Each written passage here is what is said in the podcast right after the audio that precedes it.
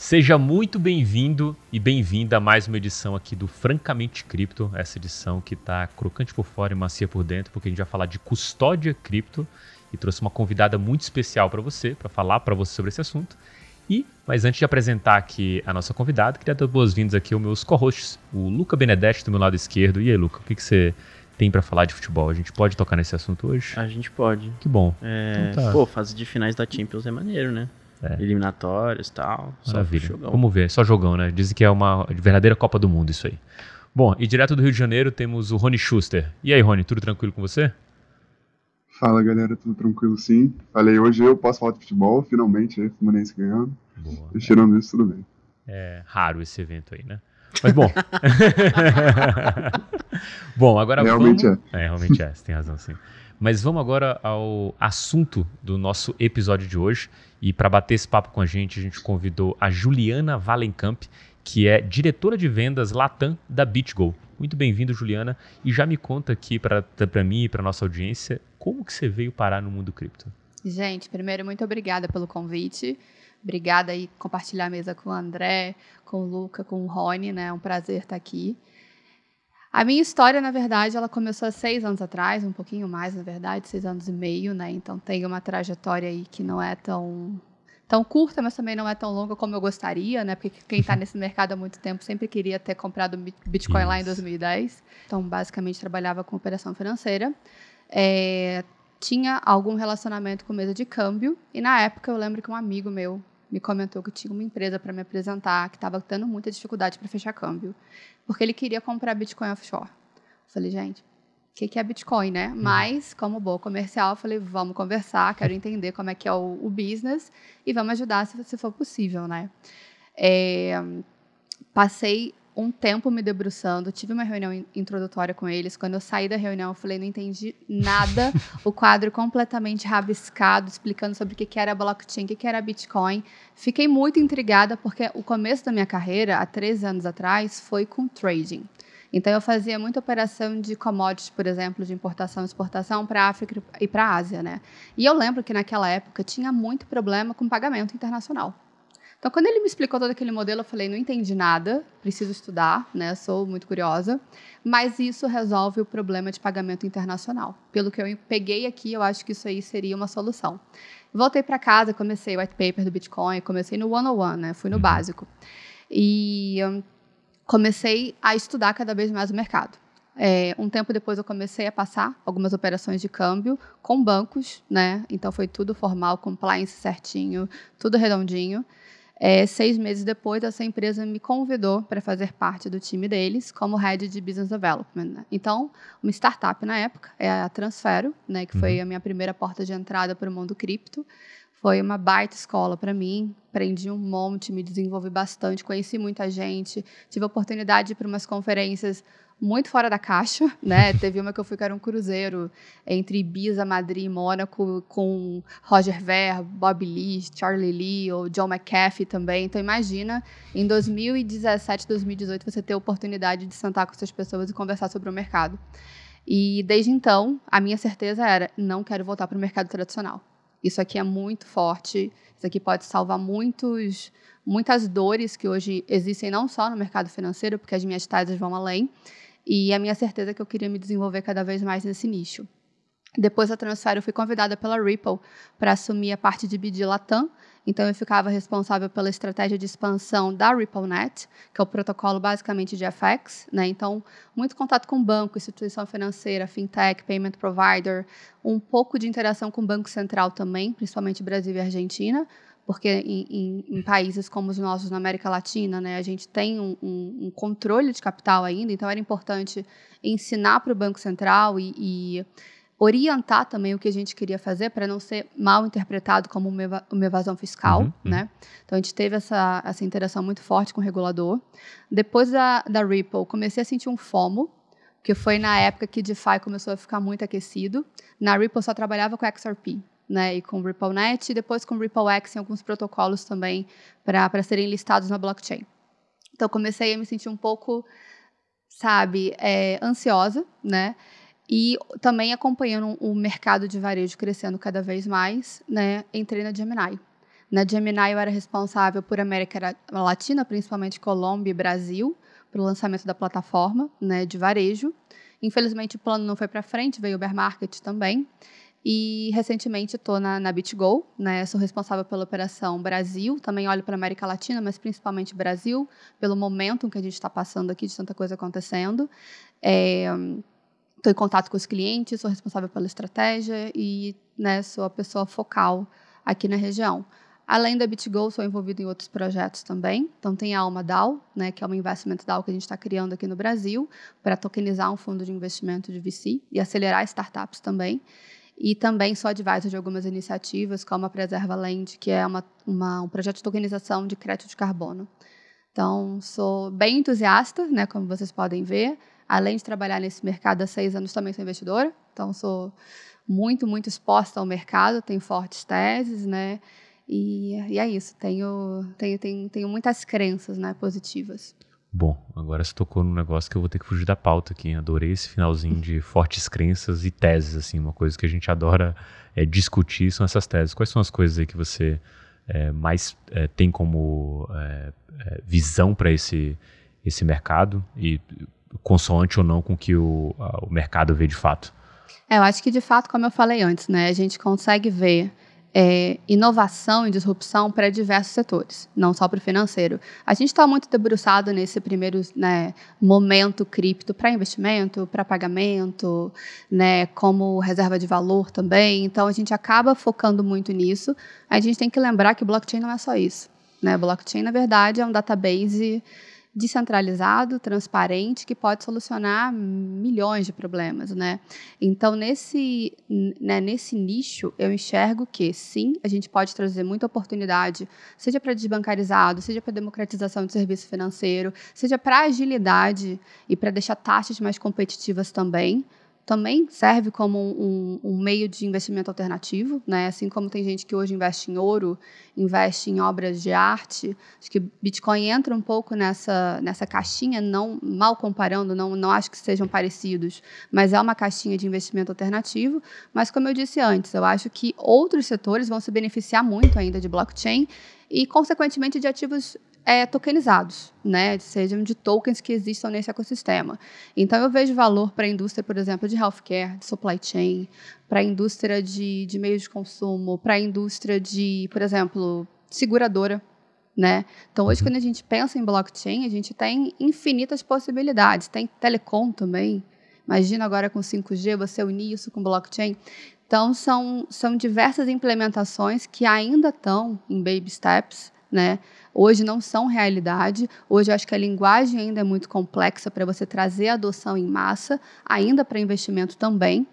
Quando a gente começa a falar, por exemplo, com o público varejo que é mais leigo, e você começa a falar sobre wallet. O que, que é uma wallet? O que, que é uma carteira? O que, que é aquele, aquela frase gigantesca com os mil caracteres que eu tenho que decorar? Isso ainda está muito difícil, né? Das pessoas se aproximarem da tecnologia, inclusive para a gente que trabalha. Eu trabalho no mercado há seis anos e tem assuntos que ainda não domino e que também sei que eu não vou dominar, né? Então, acho que o nosso desafio, né, como builder, que, que eu gosto de chamar, é, é de fato descomplicar isso. Então, como é que eu posso fazer a UX do meu cliente ser o mais simples possível para daqui a alguns anos, daqui na verdade, poucos anos, porque a curva de adoção está cada vez mais rápida, ele pegue o celular dele, ele acesse uma aplicação que é backed por blockchain, e aí, de novo, pode ser um serviço financeiro, pode ser qualquer um desses outros é, setores que eu te comentei, e que ele nem sabe que ele está usando blockchain. Uhum. Então, para mim, a minha visão né, de cinco anos, não vou nem me estender muito, porque cripto é dog years, tudo acontece numa velocidade assustadora, o que é bom, porque deixa tudo dinâmico, né? Mas, ao mesmo tempo, a gente está construindo enquanto a gente está usando, enquanto a gente está aprendendo. Então, eu, minha visão vai mais por, por esse caminho. Maravilha. Entrando um pouco na, na pauta em si, tem uma. É, a área que você trabalha, que a empresa que você trabalha, que é uma custodiante né, é, norte-americana, tem um, um, folclore por trás é, desse mercado que é basicamente assim, falando do ponto de vista de quem viu essas empresas nascerem, que era ah, é um bunker, é, todo mundo com chave privada separada em, em localização geográfica diferente, né? Então tem uma série de, é, de cuidados e que a gente não entende muito bem aqui do nosso lado se isso é, é mais é, folclore de fato, né? Uma, uma história contada, ou se é, tem realmente algumas coisas que de fato são extremas de segurança, assim, uhum. a ponto de uhum. você ter que seguir para aquilo realmente é, atingir um, um, um, nível de segurança é, satisfatório do ponto uhum. de vista de uma custodiante, de fato, que óbvio você não quer perder o saldo dos seus clientes. Conta um pouquinho para a gente o que significa essa custódia profissional e que talvez quais são as diferenças de uma custódia que eu faria na minha casa com um pendrive. Perfeito. É, bom, falando até um pouco sobre a história da BitGo, né? Hum. A, a BitGo ela foi criada, um dos fundadores é o Mike Belch, que criou o protocolo de multi-signature, né, que hoje é o nosso principal protocolo. A gente também opera com outros, mas esse é o mais forte. Né? E, e como você falou, é bem curioso. De fato, tem muito folclore em cima do, de como que isso funciona, mas tem coisas que são verdade. E através disso que a gente garante, de fato, a segurança dos clientes é, com, com, essas chaves que ficam offline, né? Então, voltando um pouquinho sobre a BitGo, a BitGo ela sempre teve essa, esse viés institucional, a gente não opera com varejo. Nossos clientes hoje são, a gente na verdade a gente fala que a gente está no intermédio entre o mundo financeiro tradicional e o mundo cripto, porque a gente consegue oferecer hoje infraestrutura para esses dois atores diferentes, né? Nossos principais pilares são infraestrutura, segurança, como eu disse, né? Então, como é que funciona a nossa multisig, né? Wallet que no final do dia é a cold wallet que fica offline. Né? Hoje a gente tem alguns tipos de wallets diferentes, acho que o mercado oferece e a gente também oferece esses tipos. A gente tem hoje o que a gente chama de cold wallet, que é a custódia regulada. A gente tem as hot wallets, que são endereços, na verdade, né, fornecidos por um software que ficam online. E a gente tem sistemas híbridos de self-manage, né, onde o cliente tem um diferencial dele ficar com algumas chaves uhum. e isso operar tanto no hot como no cold, né, tanto no hot como no offline. O multisig, ele nada mais é do que, como o, o nome mesmo já diz, é necessário multi-assinaturas para que ele opere. Então, ele fica guardado no que a gente chama de vaults, que são cofres, né? A gente tem hoje HSMs, que são hardwares específicos para é, deixar a nossa chave custodiada, né? Deixar as chaves custodiadas. E, e como o nome disse, né? A gente precisa de multi-assinaturas, né? É, cada assinatura, na verdade, responde a uma chave para que isso seja desbloqueado. E aí eu vou avançar e adicionar um pouco mais de contexto. Além desse protocolo de segurança que a gente criou, desculpa, que inclusive é open source, né? Então qualquer um hoje pode acessar esse protocolo e ver como que funciona, fazer o que a gente chama de stress test, que é tentar hackear, uhum. tentar quebrar esse protocolo. É, a gente se preocupou em virar uma trust company. Então, isso é um grande diferencial hoje principalmente num custodiante cripto. Além da gente ter esses mecanismos de segurança e de infraestrutura que são extremamente robustos e nunca foi hackeado, isso é um ponto importante também. Nos uhum. últimos 10 anos, ninguém nunca conseguiu hackear a BitGo, apesar de né, inúmeras tentativas. A gente também olhou para o regulador de uma maneira muito transparente, de uma maneira muito cooperativa, e quis explicar para o regulador qual que é a importância de um custodiante regulado, de um custodiante cripto regulado, né? Então hoje a gente tem é, essa essa chancela de trust company em quatro jurisdições diferentes. South Dakota, a gente foi o primeiro custodiante a ser regulado lá. Nova York. Nos Estados Unidos não tem uma regra federal, então por isso que é um pouco diferente. A gente opera por jurisdição. É, no, no, país inteiro, mas a gente é regulado por jurisdição, e também na Alemanha e na Suíça. Né? E, de novo, qual que é o diferencial disso? O regulador que hoje está olhando para um banco, que está olhando para uma instituição financeira, também está olhando para a gente. Então, a gente tem protocolos de compliance, de QIC, a gente tem processos de auditoria extremamente complexos. A gente tem tanto o SOC 1 como o SOC 2, né, que são é, mecanismos de acompanhamento de processos que são muito robustos. A gente tem auditorias que acontecem semestralmente também. Isso tudo agregado com a parte de infra, com a parte de segurança multisig que a gente criou. Né? Isso foi criado pelo Mike Belch. Então, são essas são algumas nuances do nosso business, né? Por que, que a gente fez isso? Porque a gente se preocupou com isso. Como eu disse, nosso mercado ele é principalmente institucional. Quando eu falo institucional, estou falando de banco. estou falando de um asset manager, estou falando de um fundo de investimento, estou falando de um family office.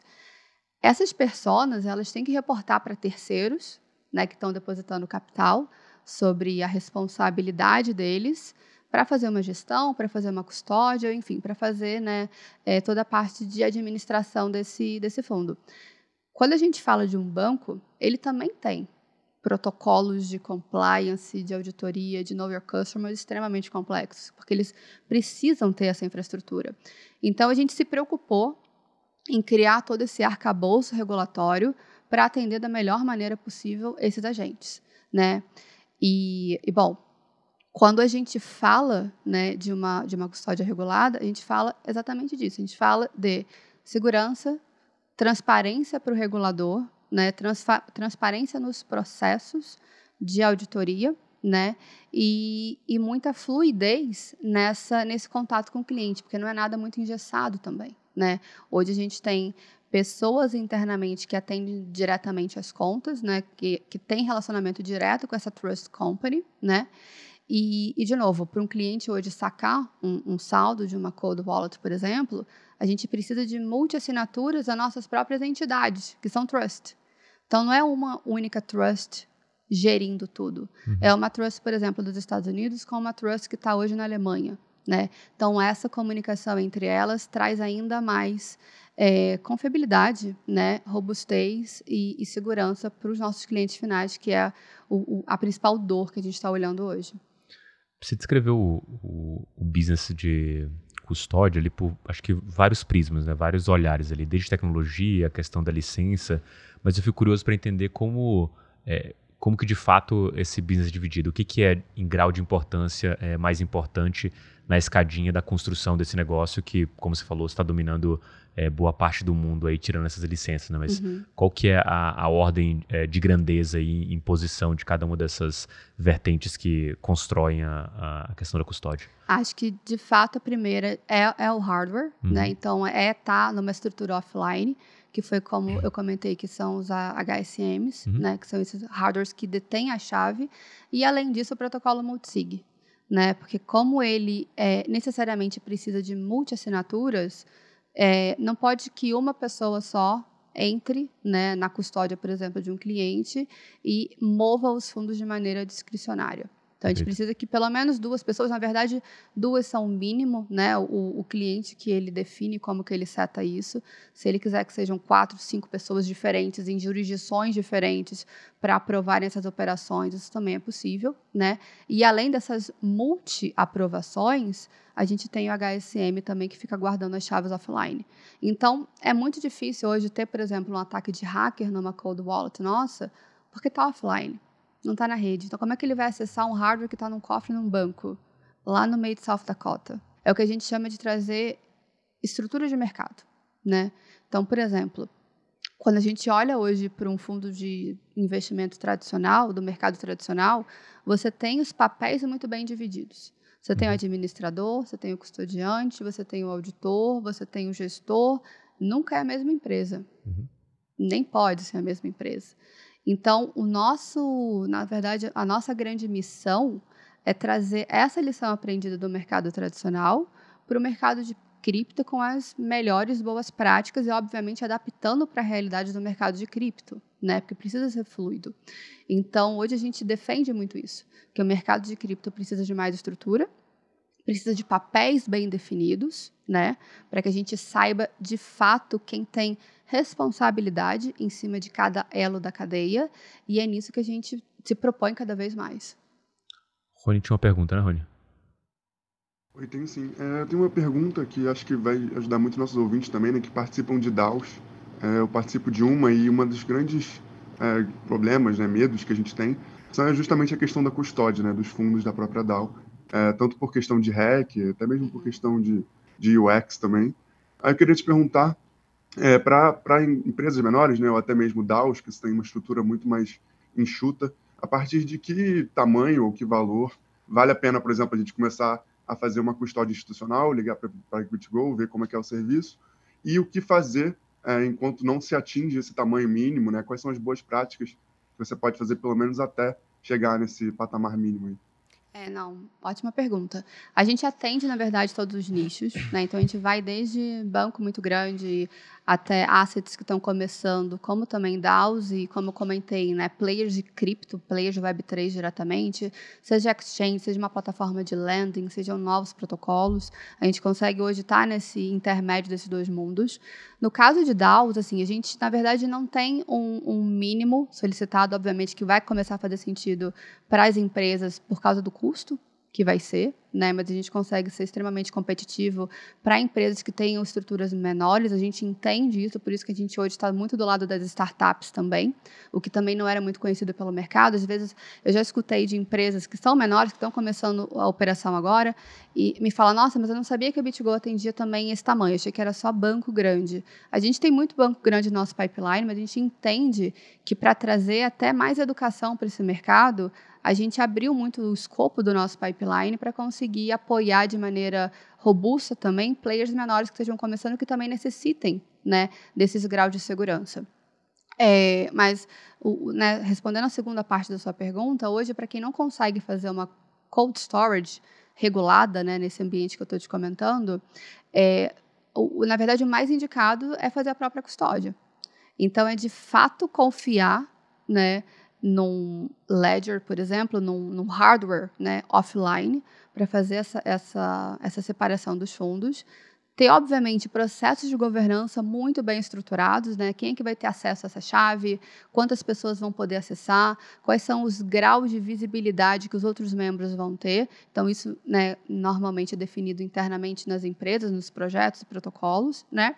E confiar em bons hardwares também para fazer a parte é, de custódia proprietária. Depois do episódio que aconteceu com a FTX, na verdade, quando a gente se pronunciou no mercado, o nosso principal ponto é, é saibam aonde vocês estão fazendo a custódia. Ou saibam aonde os seus fundos estão. Não interessa se é com a BitGo. Acho que a BitGo também, não, obviamente, não tem essa presunção de fazer custódia para o mercado inteiro. Mas se você não está copiando, se você não está hoje confiando num, num player regulado, saiba quem é essa empresa, saiba, saiba quem está por trás, saiba quais são os protocolos de segurança, o que, que você tem de backup, ou faça sua própria custódia. Se você tem hoje dominância na tecnologia, porque, como eu estava falando, é extremamente complexo, sim, e ainda é muito complexo, é pouco user-friendly né, em algumas nuances, que, que a pessoa que faça a custódia saiba muito bem o que, que ela está fazendo né? Porque também clicar num botão para fazer um withdraw de um fundo, para fazer um saque de um fundo e eventualmente isso ser hackeado nesse meio desse processo, não é difícil. A gente sabe que os hackers hoje estão cada vez mais sofisticados, né? inclusive usando o chat GPT para fazer comunicação, phishing. Então, assim, é, é, é, o que a gente é a máxima que, que a gente fala no mercado e que eu adoro repetir também. Trust, but verify. Confie, mas verifique, né? Então, acho que esse seria, seria a minha recomendação. Você falou de uma, duas coisas que a gente é, acho que vai abordar aqui ainda, e para mim são as duas coisas talvez mais in, interessantes para a gente trazer, que é a questão do, dos hacks no mundo cripto. Né?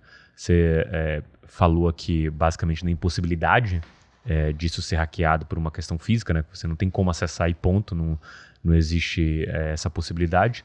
E quando a gente olha para o histórico, né, a gente vê claramente que as é, é, custodiantes não foram hackeadas, não, não, não existe esse histórico uhum. é, de hack nesse jeito. E a impossibilidade aqui é única exclusivamente física aqui, não tem nenhuma outra coisa que diferencie o, o, o, negócio de uma exchange perto de vocês, porque ela é mais vulnerável, é só a viabilidade física desse cara acessar o hardware. É, é na verdade, tecnologia uhum. e a vulnerabilidade física. Né? Então, por exemplo, hoje a gente tem exchange 30% das exchanges globais fazem custódia com a BitGo. Uhum. Né? Por quê? Porque a gente entende também que tem exchange que não tem como core a parte de custódia, que não é regulado como custodiante.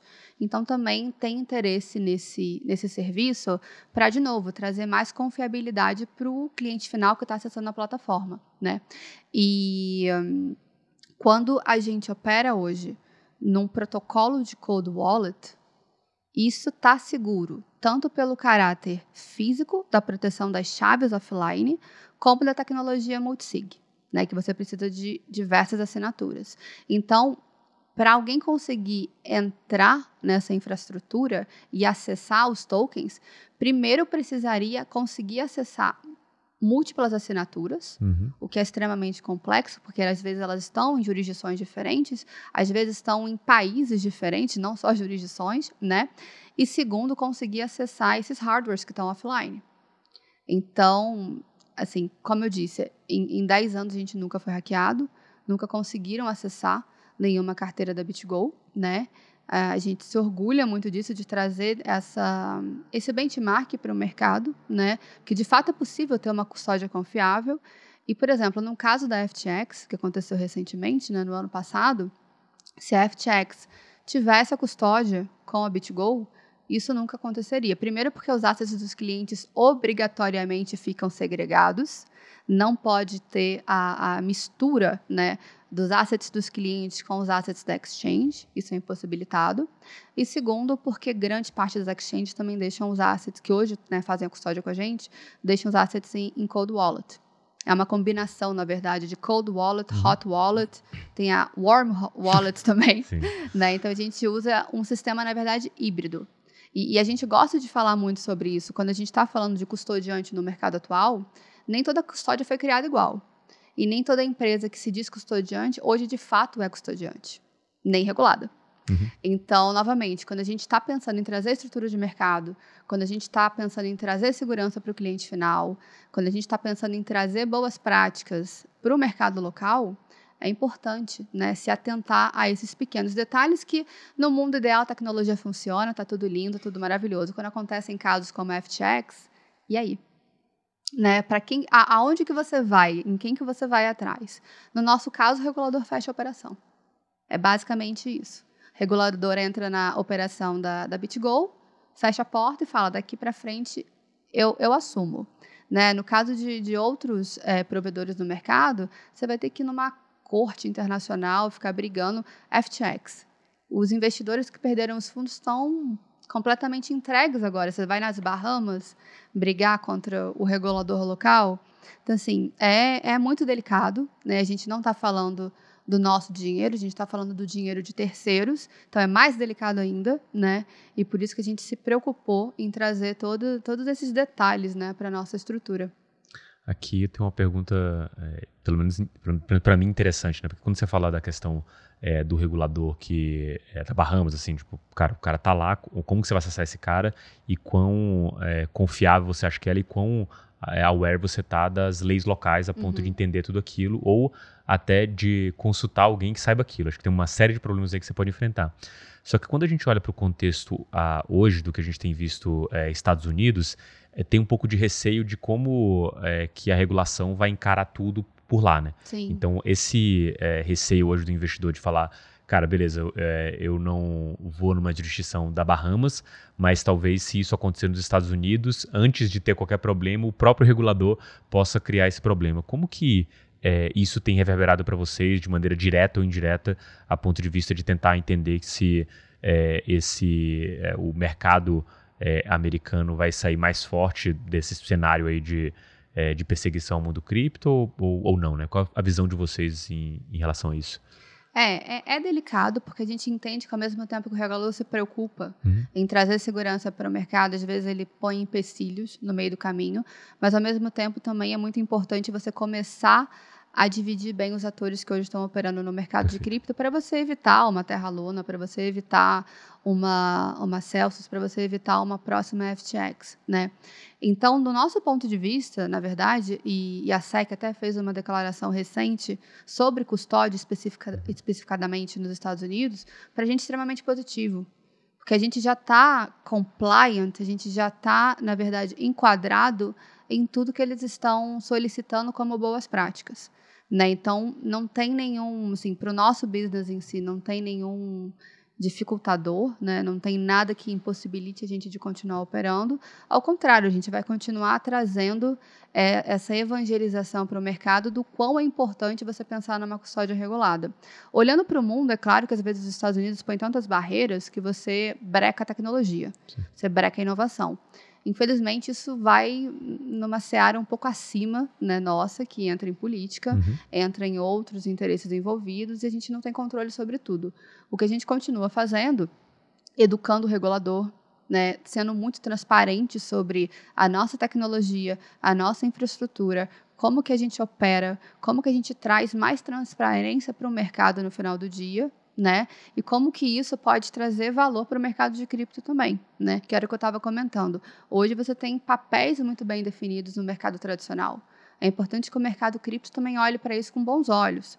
Claro que tem os maximalistas, que, né, enfim, é, né, são mais é, no viés do Bitcoin, e tudo bem, isso existe também. São verticais e são linhas de, de, de pensamento, né, que existe, de novo, né, até no mercado tradicional também. Mas quando a gente olha para cripto, é importante ter segurança. Porque, imagina, qual que é o cenário, em quanto tempo você acha, agora eu te devolvo a pergunta, que aconteceria um mundo ideal onde o mercado varejo mesmo, onde toda a população conseguisse administrar as chaves proprietárias? Eu não acho que isso vai acontecer. Acho dificílimo também. Uhum. E, e, trazendo até um paralelo para o mundo, pro mundo normal, não normal, para o mundo de hoje em dia, né, o mundo tradicional, você consegue hoje fazer a custódia do, do, do seu dinheiro, dos seus reais. Você deixa com você ou você deixa no banco? Banco. Por quê? Você pode deixar embaixo do seu colchão, você pode deixar dentro do seu armário. Uhum. Por que, que você deixa no banco? É, me sentiria seguro com todos os meus mil reais na, debaixo do colchão. então, por que, que cripto tem que ser diferente? Se a gente está uhum. caminhando para uma economia cada vez mais tokenizada, se a gente está caminhando para uma economia cada vez mais digital, né, que de fato já é, por que, que você vai deixar sua custódia, de novo, se você tem empatia com a tecnologia, de ter o seu uhum. pendrive, de conectar e você conseguir fazer essas operações, ótimo. Sugiro também. Se você não tem, o risco de você perder aquele device ali pequenininho, né? Você põe às vezes numa bolsa, põe num, numa gaveta, aquilo ali se perde. Quantos casos de gente lá atrás, né? Uhum. Os OGs de cripto que perderam mil, mais de mil bitcoins e agora estão né, tão, tão chateados. É, então, acho que é um pouco por aí a linha de raciocínio. Queria fazer um comentário. Eu já sabia que ele ia falar. falar. Presta atenção, vamos ver se ele consegue ser educado. Mentira. É... Cara, discordo um pouco disso. Discordo um pouco Discorra. É... É, eu acho que do jeito que as coisas são hoje, com certeza. Acho que você fazer sua própria custódia não é para todo mundo, tanto é que a gente não tem a adoção que a gente gostaria de ter no mercado cripto. É, mas tem muita coisa vindo por aí que pretende mudar isso. Acho Sim. que um, um, exemplo muito claro é, é todo esse esforço para você ter account abstraction no, no Ethereum, por Eu exemplo. sabia que vocês iam vir com esse batidão do account abstraction, né? Tudo S2 account abstraction. Discorra, o que é account abstraction? Explica para para o nosso ouvinte aí também. Uh, bom, o account abstraction basicamente é você migrar desse panorama de uma é, conta em que você administra a chave e ela é uma conta normal você tem uma conta que é um contrato inteligente. E aí, uhum. Através dessa conta de contrato inteligente, você consegue colocar algum, algumas funções em que você consegue dar bypass desses problemas de, de você perder a chave privada, por exemplo. Acho que um, um exemplo que o Rony sempre dá aqui, né? É, ah, se eu não fizer transações por tanto tempo, transfere o saldo dessa carteira para outra carteira. Ou então, é, tem uma que, que o Vitalik até colocou no, num texto dele, que eu acho interessantíssima essa essa, essa visão dele, que é você pode, no, no contrato inteligente, é, colocar uma função que recupera a chave privada de acordo é, se outras pessoas é, que têm uma parcela daquela chave privada concordarem em restaurar aquela chave. Então, você pode, por exemplo, combinar com seus amigos, ó, vocês vão ser os guardiões da minha chave privada aqui. Só se não algum pode brigar, dia... né, com eles. não pode dar problema nessa amizade. É, só não pode brigar com eles. Mas, mas isso também pode valer, por exemplo, para alguma instituição, sim, como o caso sim, de vocês. Sim. Então, é, vamos supor, eu vou dividir minha chave privada com a BitGo, com uhum. outro custodiante, sei lá, com a minha mãe. Uhum. E aí eu posso fazer uma coisa desse tipo, sabe? Não sei, a, obviamente que é uma coisa que é um cenário que é que é cada um que, que escolhe o, como vai fazer. Acho que você ter a opção da custódia, é, sim, se você fazer a sua própria custódia, é muito importante também. É, ajuda você a abarcar mais gente para cripto. Não é todo mundo que é, entra em cripto pela ideia de de ser mais responsável pelo seu próprio dinheiro, ser o verdadeiro dono do seu uhum. dinheiro. É, mas. Mas, assim, eu, eu, discordo um pouco dessa visão por conta disso. Ah, eu concordo com você. Eu acho que o mundo ideal é exatamente a gente chegar nesse momento. Só que eu acho que a gente está muito longe ainda desse momento. Ou não, como eu disse, eu né? São dog years. Então pode ser que em 5, 10 anos isso já seja uma, uma funcionalidade habitual que todo mundo esteja super confortável, porque a UX é maravilhosa. Ou não. E, de novo, isso para varejo acho que funciona muito bem. Quando a gente está falando, por exemplo, de um family office, que tem alguns poucos 300 milhões, por exemplo, né? Será que ele vai querer deixar isso dessa maneira? Talvez não, talvez sim, posso estar errada. Uhum. Talvez ele queira deixar no cofre dele da casa de Mônaco. Tudo bem, não tem problema. Mas quando a gente olha para o capital institucional entrando, né, aí que eu acho que o custodiante regulado ganha mais força. De fato, não é para o investidor pessoa física, né, a não ser que seja high net worth individual com uma quantidade é, muito alta né, de assets. Mas, de novo, eu acho que cada vez mais o varejo, é, as pessoas né, entenderem como que isso funciona, é imprescindível para a uhum. gente crescer organicamente no mercado, né? Então, apesar de eu ter feito aquela, aquela, enfim, aquela, aquelas declarações, eu concordo 100% com você. Eu adoraria que todo mundo conseguisse usar a sua chave privada, tivesse seu próprio, a sua própria wallet e, né, uhum. conseguisse construir uma plena economia girando em, em torno disso. Eu acho que ainda é um pouco utópico, né? E, e talvez para isso se concretizar no espaço de tempo muito curto, de novo, a, a tecnologia ainda é muito complexa. Mas, quem sabe, né? Posso estar errada, adoraria estar errada e adoraria ver isso ser realidade também. Isso para mim leva. É, depois eu passo você, Rony, que eu só pegar o gancho aqui específico, tá? É, sobre essa questão da. É, assim, quando eu olho custódia, eu penso em infra do mercado cripto, né? Tipo assim, uhum. é uma infra de fato. Quando você está falando do family office, de bancão, total sentido, esse cara vai delegar, porque ele tem uma segurança maior, uma segurança jurídica, uma série de outras coisas. Acho que caminho por aí. Quando a gente olha é, pro, pro cara que está fazendo a custódia por conta própria, ou ele tem essa opção, ou uma opção em que ele vai deixar dentro de uma exchange que talvez é, não seja regulada, talvez não assuma nem o caráter de custodiante e eventualmente se esse cara vier falir, aquilo vai junto na massa falida porque não tem uma segregação. Sim. Ponto. Só que aí quando a gente é, traça algumas possibilidades aqui, até da própria é, lei de Moore, né, de é, custo cada vez mais decrescente, a tecnologia com uma coisa que vai causar deflação é, nos custos é, de uso do dia a dia nosso, a gente pode desenhar uma possibilidade de eventualmente uma custódia dessa, seja por account abstraction, seja pela é, é, pelo barateamento dessa infraestrutura, que você consiga atingir é, outros públicos. Uhum. E cada vez mais, e pensando só, obviamente numa, numa curva ali que vai se aproximando do custo zero, você consegue atingir cada vez mais pessoas até atingir um layer ali de, de varejo que vai se sentir confortável com aquilo e vai usar um custodiante com segregação é, uhum. é, patrimonial da sua exchange. Mas é, é, isso é óbvio, né? É um desenho. O outro óbvio é você é, começar a exigir que as corretoras façam isso e já existe no mercado tradicional, você tem um deparo para isso para seguir.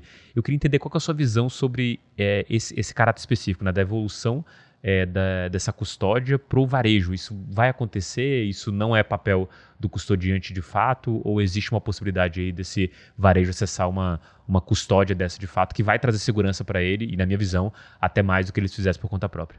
É, esse é até um modelo super interessante. Na verdade, até simples né, de uhum. construir. Porque, por exemplo, hoje um parceiro nosso, hoje um cliente da BitGo, que tenha uma conta que se beneficie dessa custódia cold, né, dessa custódia offline, ele oferece isso para varejo se ele quiser. Ou ele oferece isso para o institucional. Então, ó, a gente está falando de um business case interessante aqui. Pode ser que surja uma, uma startup, surja novas linhas de negócio que pensem nisso, né?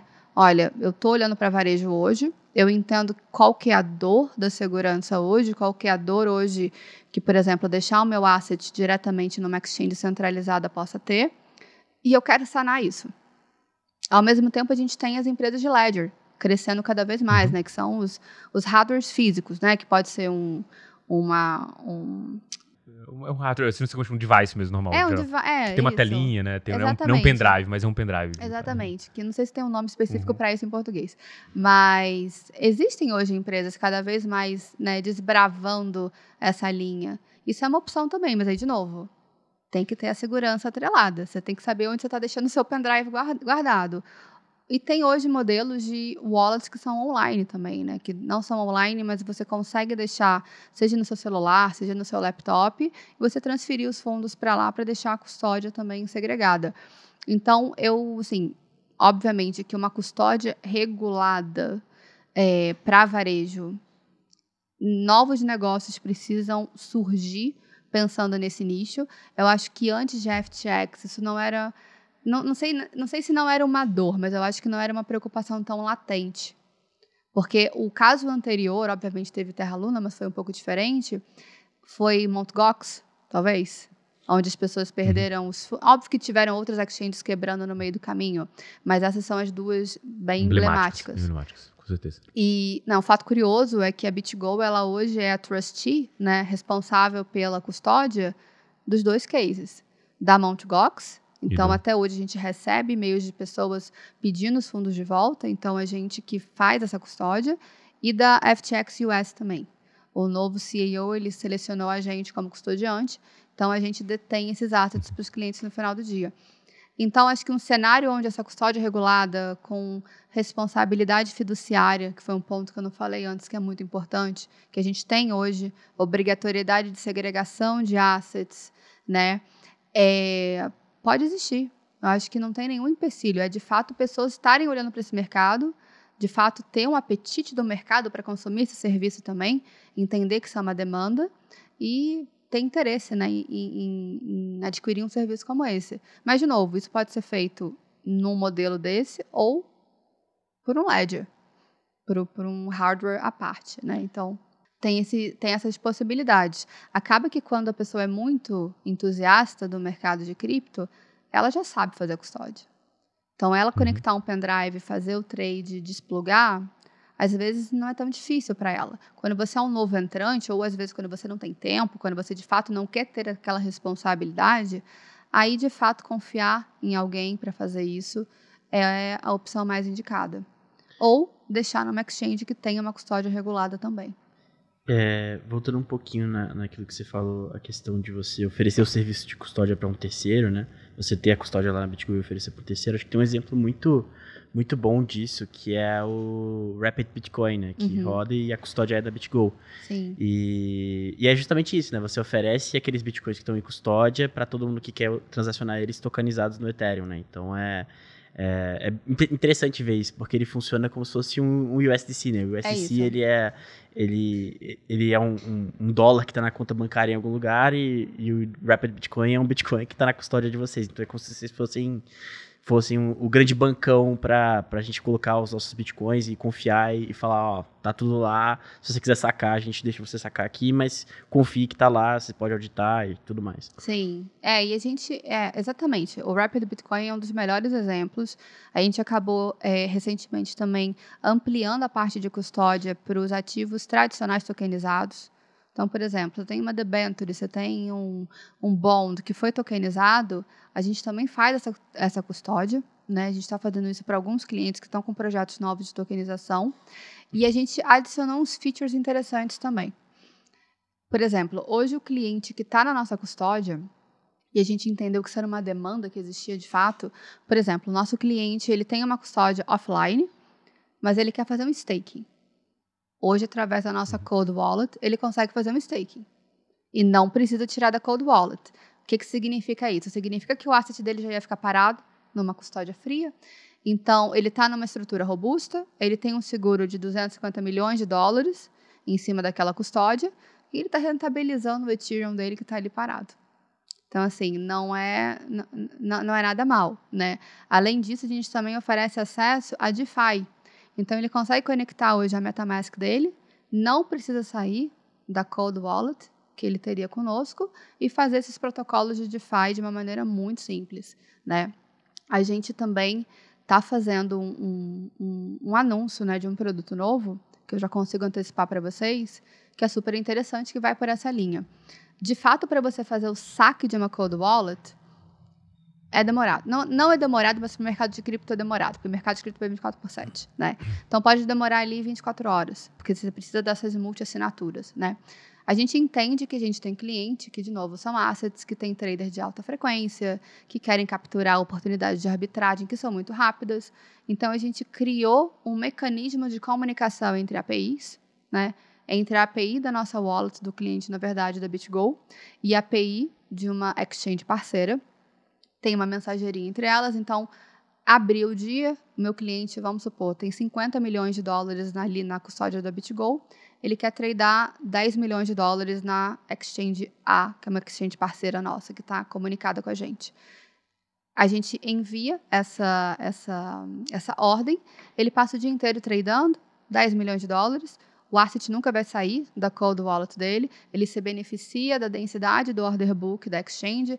A gente hoje não é especialista em liquidez, nunca vamos ser não é o nosso negócio. Ao contrário, a gente tem parcerias com exchanges, market makers, OTCs, para gerar essa liquidez para a gente, né? Então, ele trada o dia inteiro. No final do dia tem um fechamento, tem um uhum. settlement entre posições. Opa, de 10 milhões, agora quanto que ele tem? Ah, ele tem 11 milhões, ele tem 8 milhões. A gente faz o cruzamento dos, dos, dos balanços né, entre as wallets e pronto, fechou a posição. Então, a gente começou a agregar novos fatores e, e novas funcionalidades para a wallet é, fria, né, fria e quente, porque a gente entende que hoje ter esse ambiente regulado é muito importante para o institucional. Né? Então, como é que a gente conseguia melhorar? Como é que a gente conseguia trazer mais competitividade para o meu cliente não precisar sair daquele ambiente ter uma dor muito grande para sacar aqueles fundos? Então, a gente foi construindo esse ecossistema, né, esse quase que one-stop shop institucional, que hoje pode ser tanto diretamente para um institucional, pode ser para um B2B2C, né? pode ser para um B2B2B2C, então a gente consegue hoje oferecer toda essa infra, white label, né? então no final do dia, se o, o nosso cliente não quiser comunicar que é BitGo, também não precisa comunicar que é BitGo, né? Mas, de novo, a gente consegue adicionar todo esse arcabouço é, regulatório né, e de, e, de, segurança que a gente sabe que é muito importante. Só para entender essa feature que você está falando, vamos supor que você fosse é, parceira da FTX nesse momento, eu fosse um family office e tivesse uma conta é, com. Você tivesse esse serviço de mensageria, API, uhum. Minha custódia estaria na, dentro da BitGo e eu poderia transacionar aquilo e eventualmente no num crash da, da FTX, aquilo não entraria na massa falida porque está na, na custódia. Está na custódia é da BitGo, exatamente isso. Beleza. Exatamente. Deixa feliz isso aí. Ô, Rony, você tinha uma pergunta, né? Queria só voltar um pouquinho no assunto que a gente estava falando antes, né? A gente está falando de custódia é, para o varejo no futuro, mas, cara, eu queria perguntar a sua opinião sobre a questão de custódia mais a nível de países, né? E bancos centrais, de modo geral, né? Por que tudo isso? Eu lembro lá no começo, quando comecei a ver casos de uso de Bitcoin e cripto de modo geral, né? é uma notícia muito interessante, que era, acho que, ou o governo da Alemanha ou da Inglaterra, pedindo uma transferência de reservas de ouro aí que estavam em algum outro país, e aí eles tiveram que pagar é, milhões de dólares de seguro, milhões de dólares para fazer a transferência do ouro físico em si, né? É, enfim, não, não, vou entrar no papel de que moeda digital talvez seja uma melhor reserva de valor ou não, mas eu queria perguntar qual a sua opinião e quanto tempo você acha que vai demorar para efetivamente bancos centrais começarem a fazer é, custódia de cripto com, como reserva, e se você acha que vai ter é, algum impedimento por parte de TradFi para isso acontecer? É uma boa pergunta.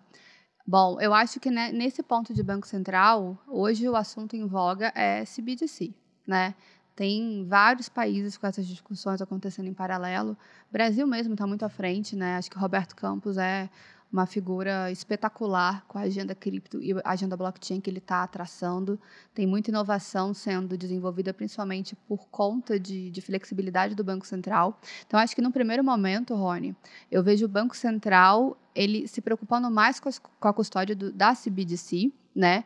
E aí, em paralelo, eu vejo as Security Commissions, né, as CVMs mundo afora, se preocupando com a custódia dos ativos financeiros tokenizados, que também eu acho que é um ponto importante. Né? Então, hoje, quando a gente vê um banco, por exemplo, emitindo uma, uma debenture tokenizada, aonde que está a custódia daquele ativo?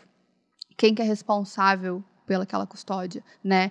Então acho que num curto prazo esses são os principais pontos a serem endereçados também a, a, serem definidos, né, por essas duas entidades regulatórias. Acho que num futuro, talvez de novo, né, não muito longe, é, porque o mundo já está numa velocidade diferenciada, você pensar que o banco hoje tem uma custódia de Bitcoin, o banco central tem uma custódia de Bitcoin, não, não, não, não acho impossível. Não, de novo, acho que tem, novamente, né, uma lição de casa muito grande a ser feita, né, principalmente do ponto de vista do regulador. Óbvio que algumas teses do Bitcoin têm que ser ratificadas, e aí acho que o Holver, né, de quatro em quatro anos, ele corrobora muito, o capital institucional entrando também corrobora muito, né, mas não é tão simples. A gente tem, por exemplo, El Salvador, né, que o presidente do Banco Central ele é completamente pró-cripto, né, já instaurou o Bitcoin como uma moeda oficial. Então, talvez em, em jurisdições que tenham essa flexibilidade maior, isso seja uma realidade tangível mais rápida, né, de, de curto prazo. Agora, Estados Unidos, assim, Banco Central Europeu, aí eu acho que essa conversa pode demorar um pouquinho mais até para eles de fato entenderem né, a tecnologia e os ativos digitais.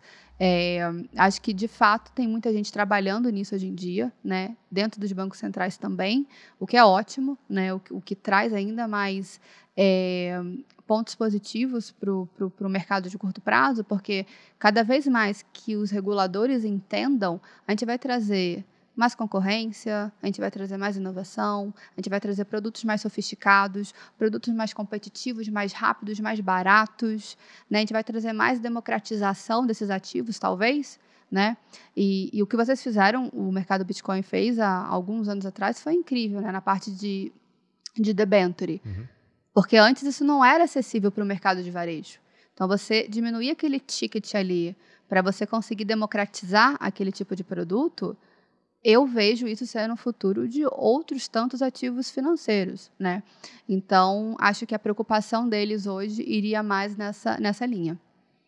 Bem, legal. Tem uma coisa que é, sempre me vem à mente quando a gente está falando de uma venda institucional, né, que seja family office, sejam bancos, é todo o cuidado que as instituições têm é, quanto a aceitar esses novos parceiros. Né? E nesse caso específico que você está falando de custódia, é, de custódia de dinheiro, de recursos, deve ser um, um, negócio pior ainda, né? Porque na verdade não é só um parceiro que vai plugar, esse cara vai ficar com boa parte do meu dinheiro. Qual que é, é a, a, dificuldade dessa venda técnica, né? Porque você está falando de processos ultra específicos ali para as é, pessoas que talvez não tenham muito domínio do que é cripto entenderem o quão seguro é aquilo, né? Esse processo de venda, entendimento é, desse cliente é muito longo ou ele hoje já chega tipo com meio caminho andado e é mais fácil ali? Como que esse processo? Acho que é um pouco dos dois. Ele é longo porque a gente está falando de um player regulado, uhum. um player institucional, então, invariavelmente, seja o compliance, seja o contratual, vai ter alguns ciclos por parte das duas empresas, uhum. né? Geralmente a parte que a gente mais demora. Mas, por incrível que pareça, esses grandes players hoje, né? Esses grandes bancos, essas grandes instituições financeiras, elas têm unidades internas dedicadas para cripto e para blockchain já. Entendi. Então, acho que, novamente, né, é uma curva de adoção muito rápida. Eu acho que eu trabalho no mercado há seis anos. Esse movimento começou a ser mais forte no último, nos últimos dois anos, um ano e meio. Antes disso, você não tinha tanta instituição falando assim sobre Bitcoin, sobre adicionar Bitcoin, sobre pensar em adicionar Bitcoin, e cada vez mais isso fica frequente, né? Então, quando você vai conversar com, com um ator como esse, muitas vezes ele já tem bastante domínio, né? Assim, pelo menos um conhecimento do mercado bem abrangente, e de fato as perguntas são mais técnicas relacionadas aos serviços relacionada a como que funciona a tecnologia, aí quais são os riscos, o que que cobre, né, seja aquele seguro, seja aquela infraestrutura. Então ele quer entender de fato aonde que ele está exposto. Né? Quais são os processos de compliance da empresa, muitas vezes, o que, que, ele vai, que, que ele vai ter que responder, como é que é a parte de integração técnica também, como é que funciona a API.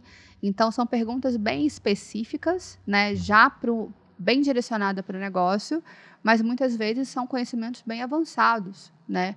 Muito diferente de há quatro anos atrás, quando eu, de novo, conversava com muito banco. Acho que nesses últimos seis anos eu sempre tive muita, muita interface com um player regulado. Há seis anos atrás o tema era extremamente alérgico. Você falava de Bitcoin e a gente falava, não, pelo amor de Deus, eu não quero falar disso. Lavagem de dinheiro é bolha, é não, não, não e não. Hoje em dia, você já não tem mais tanta retração. Obviamente que tem atores que são mais conservadores e tudo bem, é posicionamento.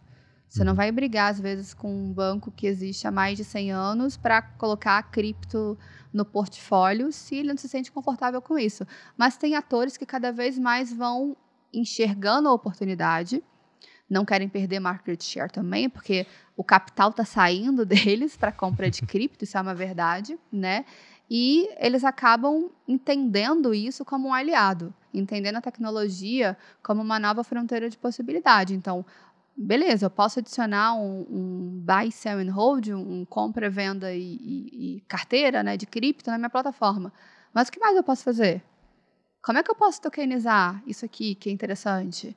E como que eu faço isso? Então, acho que as conversas elas estão mais fluidas, muitas vezes demoradas por processos que são burocráticos no mundo tradicional também, não por ser cripto, né? E, obviamente, que eventos como a FTX, às vezes você está cinco passos adiantado, daqui a pouco, opa, você dá dez passos para trás. Né, que é o trabalho que a gente vem tendo quando a gente constrói um mercado. Às vezes a gente vai, educa, educa, e aí acontecem, enfim, situações como essa que, de novo, e eu falei isso também logo depois que aconteceu a FTX. O que aconteceu com a FTX não foi um problema do mercado de cripto. Cripto foi o meio facilitador daquilo se desenvolver. Mas Bitcoin mudou? A blockchain mudou? Nada mudou. Foi fraude, foi problema de governança, como também teve o caso do Madoff nos Estados Unidos, que era uma pessoa super respeitada. Então, acho que ainda tem muita confusão, porque é um mercado muito novo. A regulamentação está sendo criada, isso também acaba trazendo um pouco mais de reticência às vezes, mas o processo, surpreendentemente, vem sendo muito fluido, né? Demorado porque é democrático, porque é burocrático, mas vem acontecendo e com um grau de informação, de novo, surpreendente. Então acho que isso vai ser cada vez mais comum, né? Bom, maravilha. Pessoal, a gente está chegando aqui já no, no final do, do nosso episódio. Como sempre, vocês estão acostumados aí à nossa mineração da semana. E também já vou passar aqui a palavra para Juliana para falar qual é a recomendação dela nessa semana para vocês aí. Juliana, com a palavra você, o que, que você recomenda para nossa audiência? Gente, eu confesso que para cripto eu gosto muito de podcast. Pô. Né? E, e newsletter também, principalmente do pessoal lá de fora. Tem duas, e acho que eu vou indicar as duas, que uma é, é, é bem técnica, mais aprofundada às vezes, que é a Pump Letter, né, que é do uhum. Anthony Pompliano, que adoro, acompanho ele há muito tempo.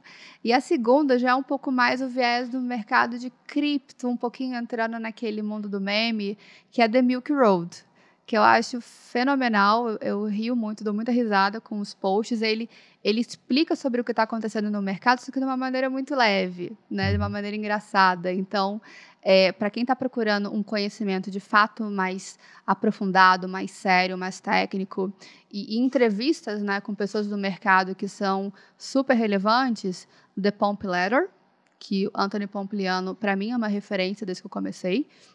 E para quem está querendo acompanhar, talvez de uma maneira um pouco mais leve, e também rir um pouquinho sobre né, os casos que vêm acontecendo, porque eles, eles adicionam vários memes no meio uhum. da, da, da, newsletter, é The Milk Road. Essa Milk Road não conhecia, você conhecia? Também não. Vou... Vocês não vão se arrepender. Eu imagino, e eu não ganho por isso, gente.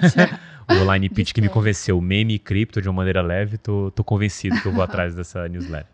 Bom, obrigado, Juliana, pelo papo Imagina. hoje. Obrigado você que acompanhou aqui a gente até esse momento. Obrigado, Luca. Obrigado, Rony. A gente vai encerrando aqui o nosso episódio do Francamente Cripto e a gente se vê na próxima semana. Um forte abraço e até lá.